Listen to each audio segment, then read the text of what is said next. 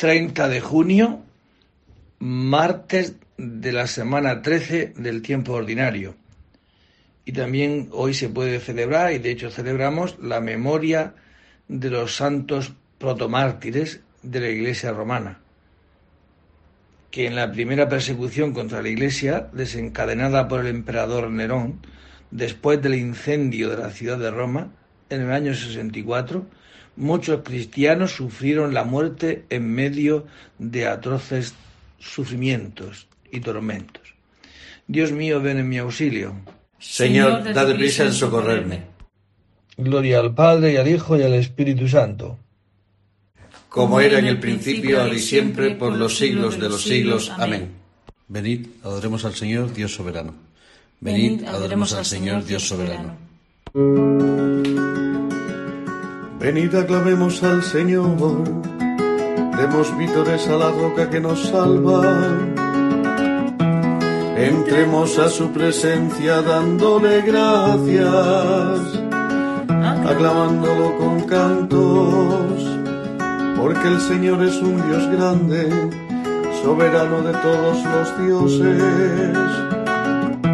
Tiene en su mano las cimas de la tierra son suyas las cumbres de los montes, suyo es el mar porque él lo hizo, la tierra firme que modelaron sus manos.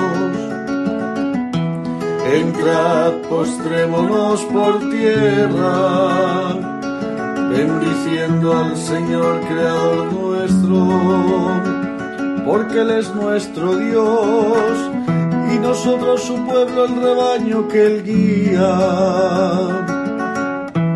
Ojalá escuchéis hoy su voz, no endurezcáis el corazón como en Meribá, como el día de Masa en el desierto, cuando vuestros padres me pusieron a prueba y me tentaron que habían visto mis obras durante cuarenta años.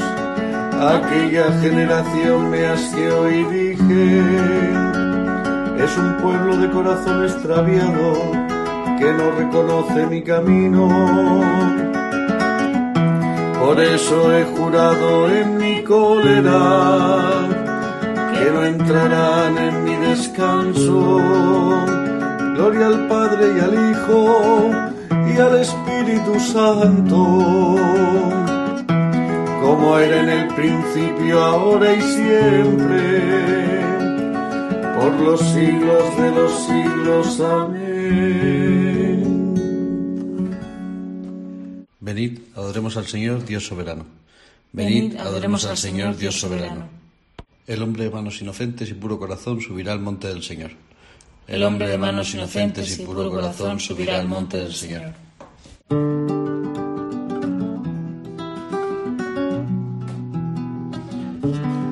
El Señor es la tierra y cuanto la llena, el orbe y todos sus habitantes. Él la fundó sobre los mares, Él la afianzó sobre los ríos. ¿Quién puede subir al monte del Señor? ¿Quién puede estar en el recinto sacro? El hombre de manos inocentes y puro corazón, que no confía en los ídolos, ni jura contra el prójimo en falso.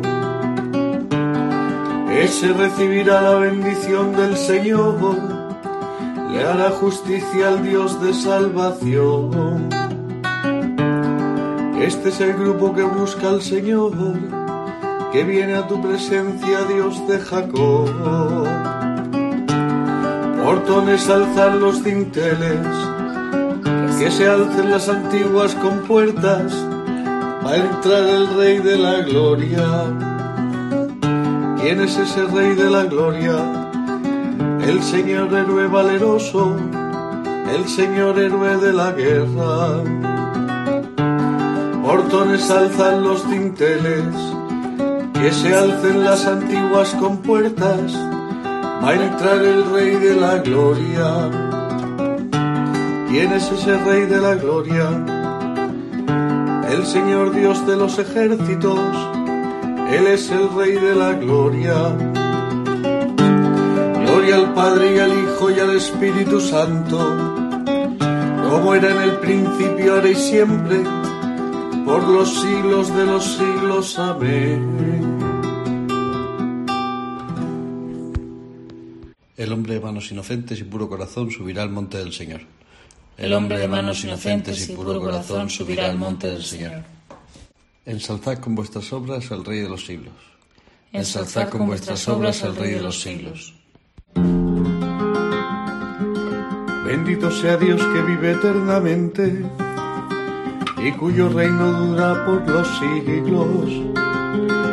Él azota y se compadece, hunde hasta el abismo y saca de él y no hay quien escape de su mano. Dale gracias israelitas ante los gentiles, porque Él nos dispersó entre ellos. Proclamad allí su grandeza, ensalzadlo ante todos los vivientes. Él es nuestro Dios y Señor, nuestro Padre por todos los siglos por nuestros delitos, pero se compadecerá de nuevo y os congregará de entre las naciones por donde estáis dispersados. Volvéis a Él de todo corazón y con toda el alma, siendo sinceros con Él, Él volverá a vosotros y no os ocultará su rostro.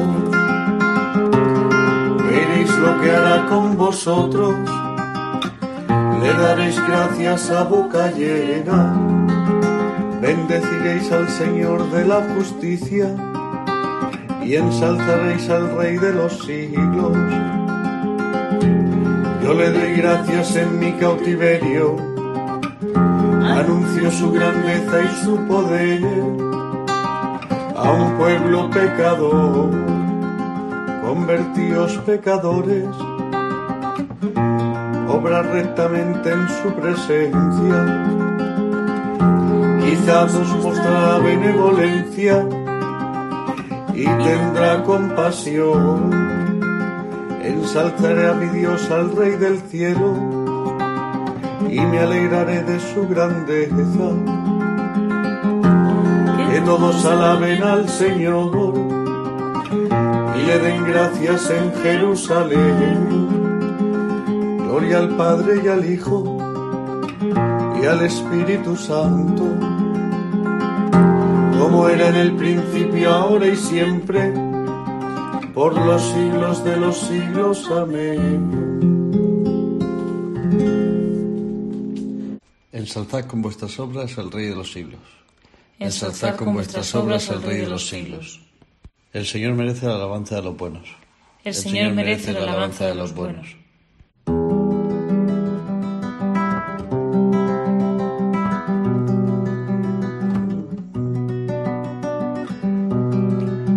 Aclamad justos al Señor, que merece la alabanza de los buenos Dar gracias al Señor con la cítara. Tocad en su el arpa de diez cuerdas. Cántale un cántico nuevo, acompañando los vítores con bordones. Que la palabra del Señor es sincera y todas sus acciones son leales él ama la justicia y el derecho, y su misericordia llena la tierra. La palabra del Señor hizo el cielo, el aliento de su boca sus ejércitos. Encierra en un odre las aguas marinas, mete en un depósito el océano. Tema al Señor la tierra entera, tiemblen ante él los habitantes del orbe, porque Él lo mandó y existió, Él lo mandó y surgió. El Señor deshace los planes de las naciones, frustra los proyectos de los pueblos, pero el plan del Señor subsiste por siempre. Los proyectos de su corazón de edad en edad. Dichosa la nación cuyo Dios es el Señor el pueblo que Él se escogió como heredad. El Señor mira desde el cielo, se fija en todos los hombres, desde su morada observa a todos los habitantes de la tierra. Él modeló cada corazón y comprende todas sus acciones no vence al rey por su gran ejército, no escapa el soldado por su mucha fuerza. Nada valen sus caballos para la victoria, y por su gran ejército se salva. Los ojos del Señor están puestos en sus fieles, en los que esperan en su misericordia para librar sus vidas de la muerte y reanimarlos en tiempos de hambre. Nosotros aguardamos al Señor, Él es nuestro auxilio y escudo, con Él se alegra nuestro corazón, en su santo nombre confiamos que tu misericordia, Señor, venga sobre nosotros, como lo esperamos de ti. Gloria al Padre y al Hijo y al Espíritu Santo, como era en el principio, ahora y siempre, por los siglos de los siglos. Amén.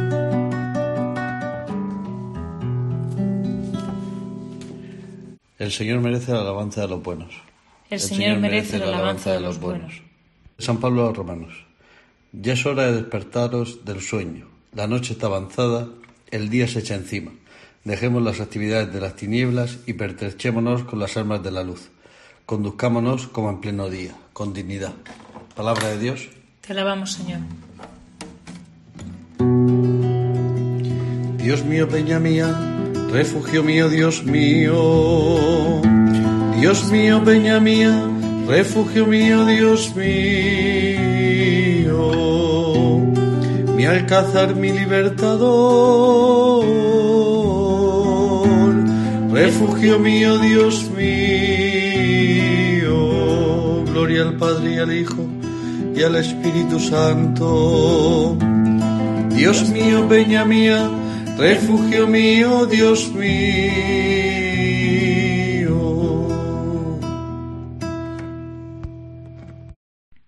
Del segundo libro de Samuel. En aquellos días consultó David al Señor, ¿puedo ir a alguna ciudad de Judá? El Señor le respondió, sí. David preguntó, ¿a cuál debo ir? Respondió, a Hebrón. Entonces subieron allá David y sus dos mujeres, a Ginoán, la Yezraelita, y a Abigail, la mujer de Nabal, el de la Vega. Llevó también a todos sus hombres con sus familias y se establecieron en los alrededores de Hebrón. Los de Judá vinieron a ungir allí a David, rey de Judá, y le informaron. Los de Yabés de Galaad han dado sepultura a Saúl.